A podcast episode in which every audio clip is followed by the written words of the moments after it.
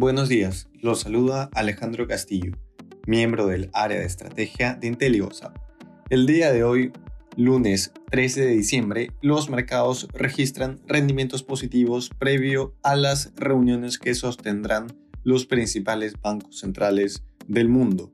En Estados Unidos, los futuros señalan que el S&P 500 abriría en un nuevo máximo histórico.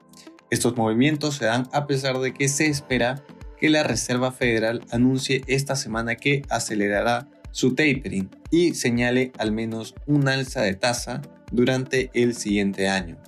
Estas expectativas aumentaron luego del dato de inflación publicado el viernes. Por otra parte, las acciones de Pfizer y Moderna subían previo a la apertura del mercado, luego de que el doctor Anthony Fauci mencionara que el cuidado óptimo es que las personas se inoculen una dosis de refuerzo. En la eurozona, las bolsas de la región suben. Los inversionistas esperan que el Banco Central Europeo anuncie un recorte en su programa de compras de activos. Sin embargo, la expectativa es que el tono del BCE sea uno dovish ante la incertidumbre reciente generada por la variante Omicron. Por otra parte, las compañías mineras estaban entre las que más avanzaban durante la jornada, luego de que el gobierno de China mencionara que tratará de que el crecimiento económico del país se ubique en un rango razonable el año siguiente. En Asia, el Hang Seng subió ante el compromiso de las autoridades de estabilizar el crecimiento económico en 2022.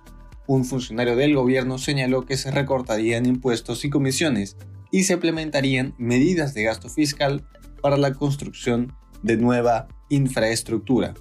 Por su parte, el Nikkei japonés cerró al alza, liderado por las ganancias de las acciones tecnológicas. En cuanto a commodities, el precio del oro avanza durante la jornada.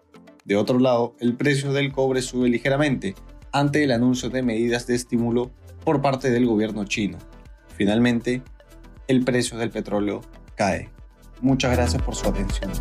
Y si tuviera alguna consulta, no duden en contactarse con su asesor.